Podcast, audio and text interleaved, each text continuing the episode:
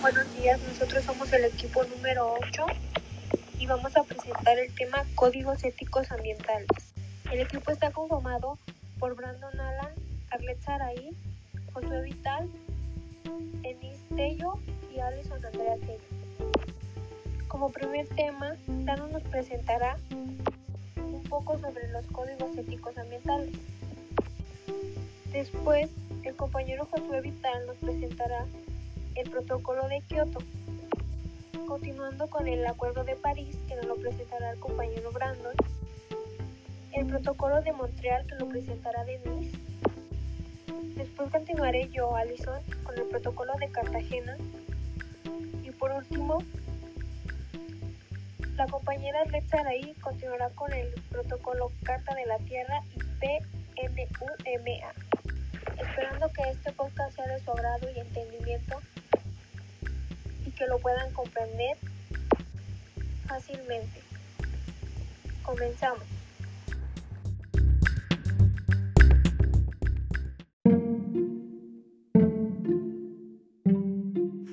Códigos éticos ambientales. Los códigos éticos ambientales son un conjunto de principios, valores y normas. Buscan, busca, lo que buscan es regularizar las actividades que impactan negativamente en el ambiente. En muchos de estos casos, los elementos contenidos que tienen en estos códigos han adquirido el carácter de convenios internacionales y leyes nacionales. Entre estos, los que más varían son los de la conversación, la conservación de la biodiversidad, el uso racional de los recursos naturales y la consideración de los derechos de las generaciones futuras. Mm, también el respeto a la vida se basa en eso, todas sus manifestaciones y el respeto de la diversidad cultural humana. El concepto del código ambiental Código ético ambiental es un conjunto de normas basadas en valores y principios que son general, generales a cuyo cumplimiento tienen su base en el juicio moral. Es decir, en, en un estricto sentido los códigos de ética son unas leyes dentro de un ordenamiento jurídico. Se basan en la conciencia que, ha adquirido la humanidad sobre la vulnerabilidad del ambiente también se considera que las personas podían utilizar los recursos naturales sin mayores consecuencias para el ambiente, pero el avance del conocimiento científico y la experiencia han identificado que esto no es así. Lo que hace al ser humano tiene impactos que pueden poner en riesgo la supervivencia de la vida en la Tierra. Como por tanto, de esta convicción surge la necesidad de establecer códigos éticos de una conducta ambiental, es decir, a lo que se le llama códigos ambientales, éticos ambientales.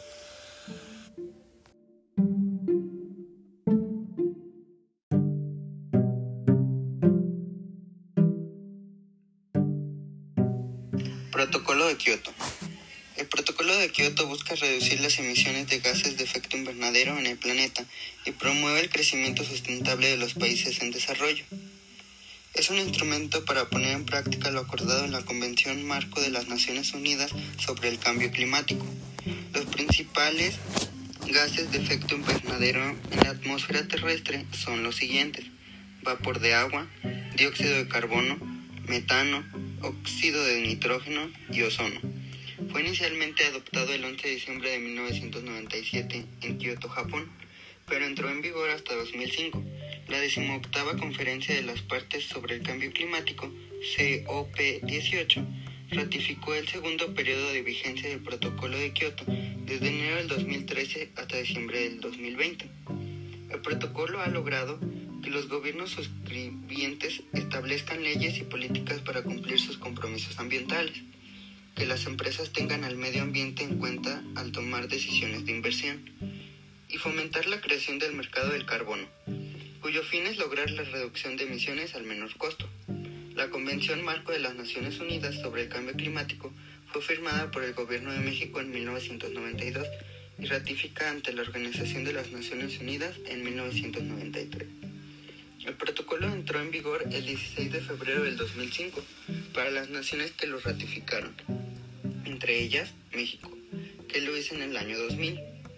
Además de los compromisos de mitigación de los países desarrollados, el Protocolo de Kioto promueve el desarrollo sustentable de los países en desarrollo. México tiene el quinto lugar a nivel mundial en desarrollo de proyectos MDL, Mecanismos para Desarrollo Limpio, en las áreas de recuperación de metano, energías renovables, eficiencia energética, procesos industriales y manejo de desechos, entre otros.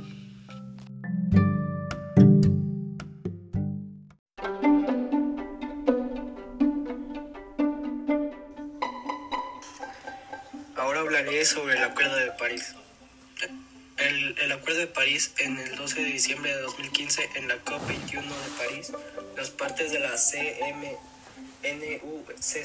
alcanzaron un acuerdo histórico para combatir el cambio climático y acelerar e intensificar las acciones e inversiones necesarias para un futuro sostenible con bajas emisiones de carbono. El Acuerdo de París en sí se basa en la Convención y por primera hace que todos los países tengan una causa común para emprender esfuerzos ambiciosos para combatir el cambio climático y adaptarse a sus efectos. Como tal, traza un nuevo rumbo, como quien dice, traza un nuevo rumbo en el esfuerzo climático mundial.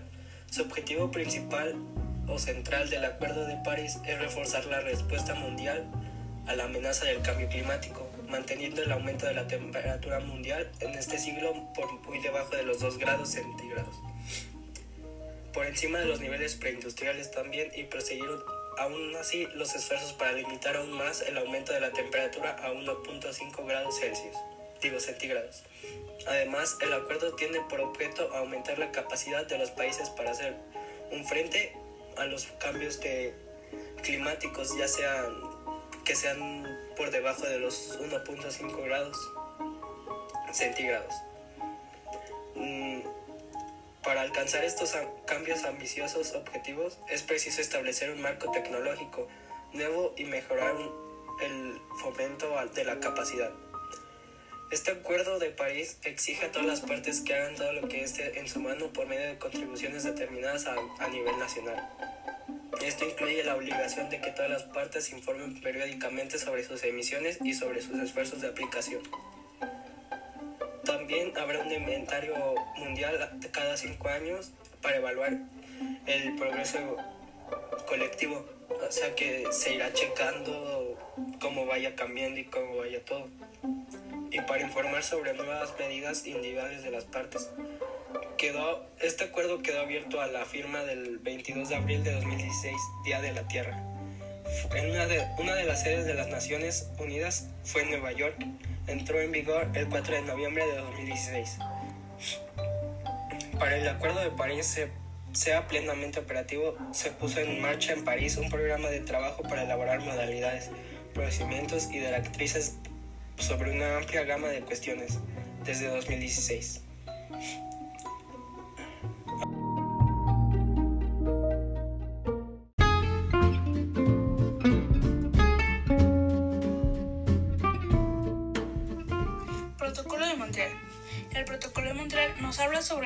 Sustancias que agotan la capa de ozono. Este tuvo como objetivo la regulación de la producción y la reducción del uso de productos químicos que contribuyen con la destrucción de la capa de ozono. El acuerdo fue negociado en 1987, pero entró en vigor el 1 de enero de 1989. La primera reunión de las partes se celebró en Helsinki en mayo de ese 1989. Desde ese momento el documento ha sido revisado en varias ocasiones, pero se ha seguido modificando con el fin de reducir y eliminar el uso de clorofluorocarbonos y halones. El protocolo de Montreal se estructura en torno a varios grupos de sustancias destructoras del ozono. Los grupos de sustancias químicas se clasifican de acuerdo a las familias químicas y se enumeran en los anexos del texto del protocolo de Montreal. Exige el control de casi 100 sustancias químicas en varias categorías. Para cada grupo o anexo de sustancia química, el tratado establece un calendario para la eliminación gradual y la producción del consumo de esas sustancias, con el objetivo de eventualmente irlas eliminando por completo. Pero hay algunas excepciones para usos esenciales cuando no se pueden encontrar sustitutos aceptables, por ejemplo, en los inhaladores de dosis medidas, comúnmente utilizados para tratar el asma y otros problemas respiratorios, o sistemas de supresión de incendios de alón utilizados en los submarinos y aviones. Se cree que si todos los países cumplen con los objetivos propuestos dentro del tratado, la capa de ozono podrá haberse recuperado para el año 2050.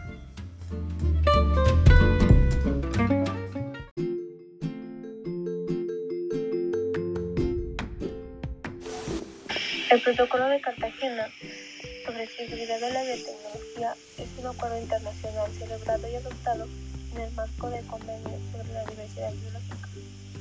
El CBD tiene objetivos mucho más amplios referidos a la conservación y uso sustentable de la diversidad biológica y la participación de los beneficios derivados del uso de los recursos genéticos. El protocolo se llama Protocolo de Cartagena sobre Seguridad de la Biotecnología por la ciudad de Cartagena, Colombia, que fue el lugar fijado originalmente para su celebración y adopción. La versión final del texto del protocolo se firmó en enero de 2000 en Montreal y entró en vigor el 11 de septiembre de 2013. Los estados y organizaciones regionales de integración económica que adhieren al protocolo y se comprometen a obligarse jurídicamente con sus disposiciones se llaman parte en el protocolo. En el sitio web del Protocolo de Cartagena se pueden obtener una lista actualizada de las partes en el protocolo. Únicamente los estados u organizaciones regionales de integración económica que son partes en el convenio sobre la diversidad biológica pueden ser partes en el protocolo de Cartagena. El objetivo del protocolo es contribuir a garantizar un nivel adecuado de protección en el campo de la transferencia, manejo y uso seguros de los organismos vivos modificados, resultantes de la biotecnología moderna que pueden ser efectos adversos a la conservación y utilización sostenible de la diversidad biológica, tomando en cuenta también los riesgos para la salud humana y centrándose en particular en los movimientos transfronterizos. Este objetivo se logrará de conformidad en enfoque de precaución. El protocolo de Cartagena promueve la seguridad de la biotecnología mediante el establecimiento de normas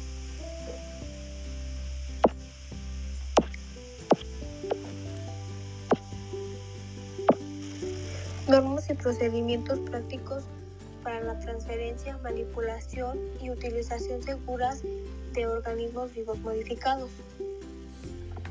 Con especial atención a reglamentación de los movimientos transfronterizos de organismos vivos modificados, es decir, movimientos de organismos vivos modificados a través de fronteras de un país a otro.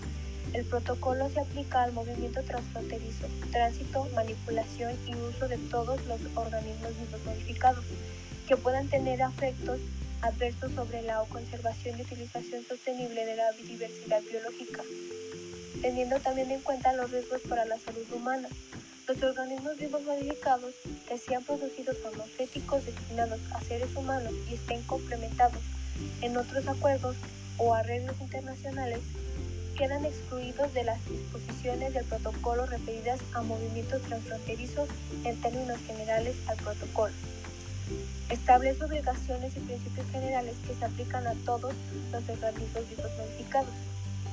Estipula reglas y procedimientos específicos que se aplican al movimiento transfronterizo de categorías específicas de organismos vivos modificados.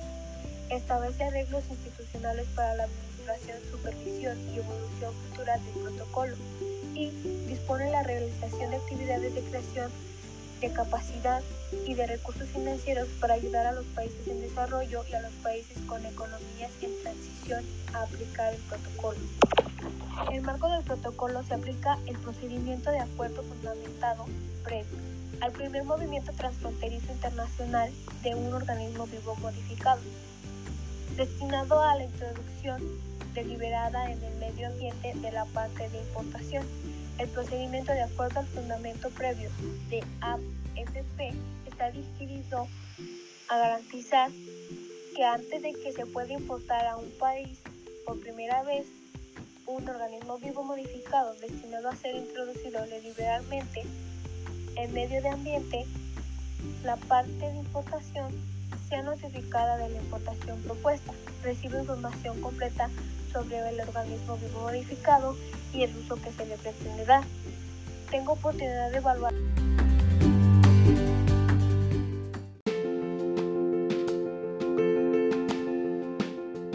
Carta de la Tierra. La Carta de la Tierra es una declaración internacional de principios y propuestas de corte progresista.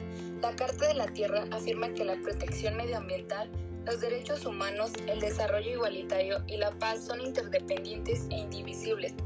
El objetivo de la iniciativa Carta de la Tierra es promover un marco ético de valores y principios para el desarrollo sostenible.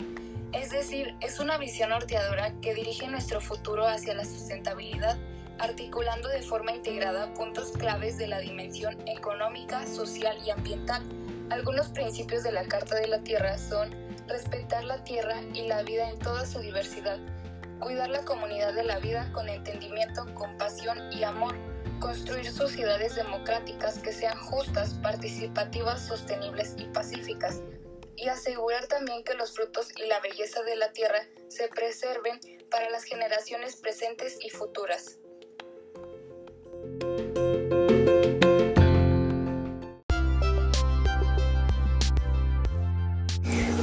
Programa de las Naciones Unidas para el Medio Ambiente.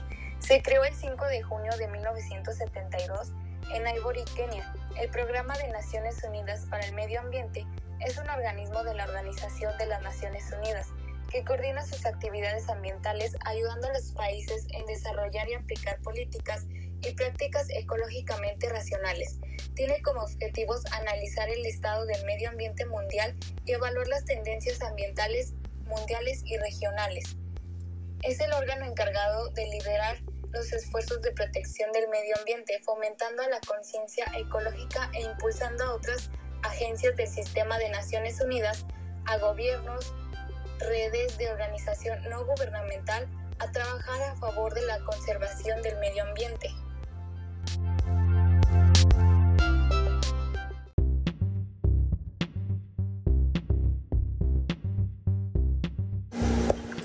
Después de haber analizado todos estos protocolos y tratados, llegamos a la conclusión de que hoy en día la contaminación es un tema muy delicado que a muy pocos les importa y por tal razón estos protocolos y tratados son muy importantes ya que buscan el bienestar para la raza humana, los animales y los ecosistemas. Y bueno, sin más que decir, nos despedimos y esperamos que les haya sido de ayuda esta información. Muchas gracias.